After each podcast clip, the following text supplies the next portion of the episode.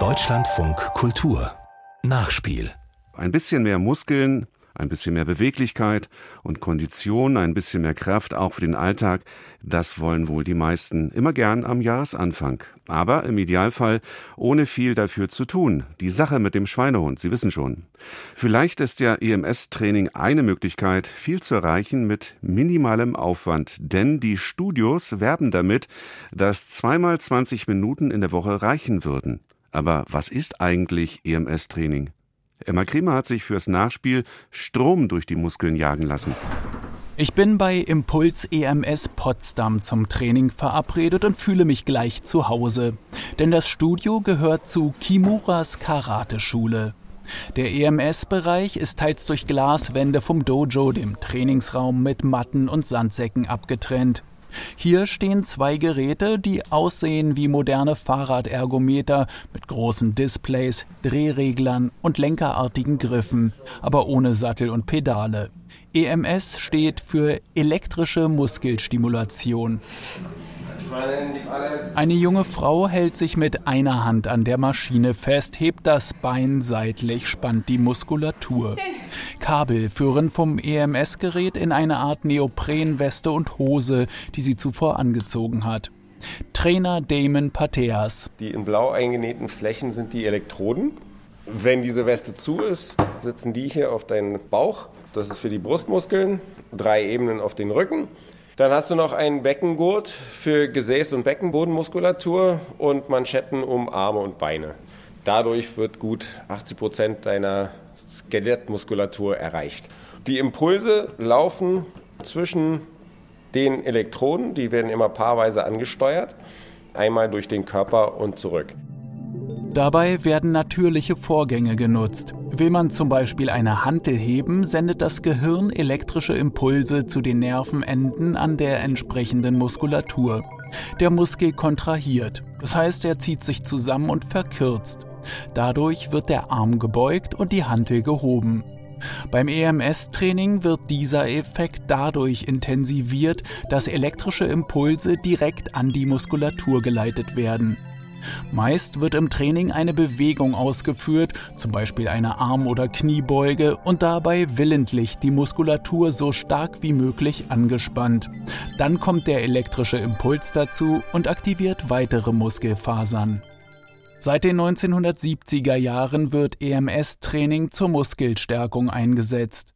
Ursprünglich aus der Rehabilitation kommend, fand die Methode vorerst Verwendung im Leistungssport, wie Professor Ingo Frohböse von der Deutschen Sporthochschule Köln erzählt. Im Spitzensport ist es schon sehr sinnvoll, da kann man es einsetzen, wenn so die letzten Fünkchen der Muskulatur noch trainiert werden sollen. Letztendlich geht es um die letzte Muskelfaser.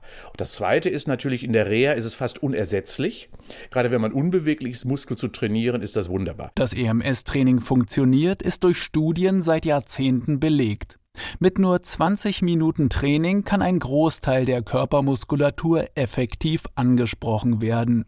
Schätzungen gehen davon aus, dass gut jedes siebte Fitnessstudio in Deutschland mittlerweile ausschließlich auf EMS-Training setzt. Was ich nicht gut finde, und das ist mittlerweile auch so ein bisschen weiter verbreitet, ist, dass es vom Individualtraining zum Gruppentraining gebracht wird aktuell. Also Elektrostimulation in der Gruppe bedarf einer besseren Kontrolle, als ich sie aktuell sehe.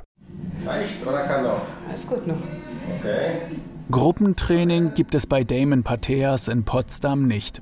Er achtet penibel auf Haltung und Atmung und passt die Stromstärke auch der Tagesform seiner Kundinnen und Kunden an. Die Frau, mit der er an diesem Tag trainiert, arbeitet in der Pflege und kommt zum Ausgleich seit ein paar Monaten zum EMS. An den elektrischen Reiz hat sie sich gewöhnt. Also im Körper ist es, als wenn kleine Ameisen durchkrabbeln bei den Impulsen. Ist sehr angenehm. Vor dem Training komme ich her, bin echt motiviert, freue mich auch wirklich drauf, weil ich nach dem Training wie erleichtert bin. Ja, ich bin wesentlich fitter. Ich überstehe meine Dienste besser. Ja. Bei Damon Pateas ist sie in guten Händen. Der Personal Trainer ist ein hochgraduierter Karatemeister. Er trägt den sechsten Dan, hat also den schwarzen Gürtel. Mitte der 1990er Jahre gab er Karate-Training in einem Fitnessstudio. Als dort EMS eingeführt wurde, wurden die Trainer aufgefordert, es zu testen. Ergänzendes Krafttraining stand für ihn schon immer auf dem Plan, aber Gerätetraining langweilte den Karateka. Von EMS aber war er schnell angetan. Das war wie für mich gemacht und dazu konnte man sich ja bewegen. Also ich konnte quasi mein Karate üben beim EMS-Training. Zweimal in der Woche zieht er selbst die Weste an, stellt sich vor den Spiegel und übt Faustschläge und Abwehrtechniken mit elektrischer Unterstützung.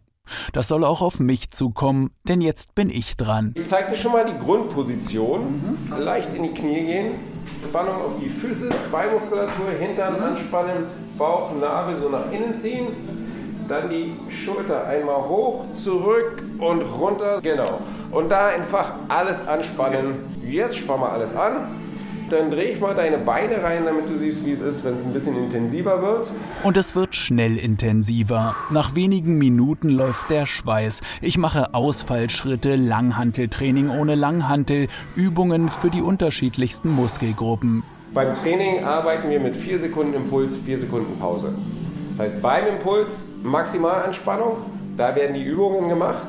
Dann hat man so 4 Sekunden Zeit, kurz zu verschnaufen kurz vor der Impuls kommt, dann wieder alles anspannen. Es ist wichtig, dass der Impuls auf angespannte Muskulatur, wir wollen ja nicht, dass, dass der Strom die Anspannung für uns macht, die Kontraktion, sondern wir wollen vorarbeiten.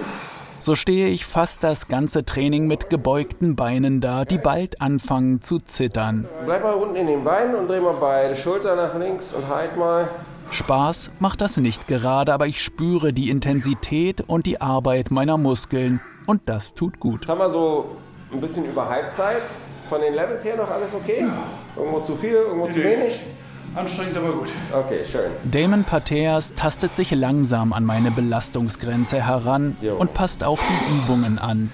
Bald schon lässt er mich Fauststöße in Zeitlupe in die Luft machen und dreht dabei die Regler auf. Und jetzt maximal anspannen. EMS-Training ist effizient, das steht außer Frage, aber es gibt Kontraindikationen. Herzpatienten, Schwangere und Menschen mit Durchblutungsstörungen zum Beispiel sollten Abstand davon nehmen bzw. zuvor einen Arzt konsultieren. Ansonsten. Die Geräte, die sind sehr vielfältig. Die können echt eine Menge und dann kommt es dann auf den Trainer an, wie viel Wissen man hat. Das Steckenpferd vom EMS ist das Krafttraining. Wenn meine Kundschaft sagt, ich laufe gern, schwimme gern, fahre Fahrrad gern, dann sage ich denen, dann macht das zusätzlich noch ein bis zweimal die Woche.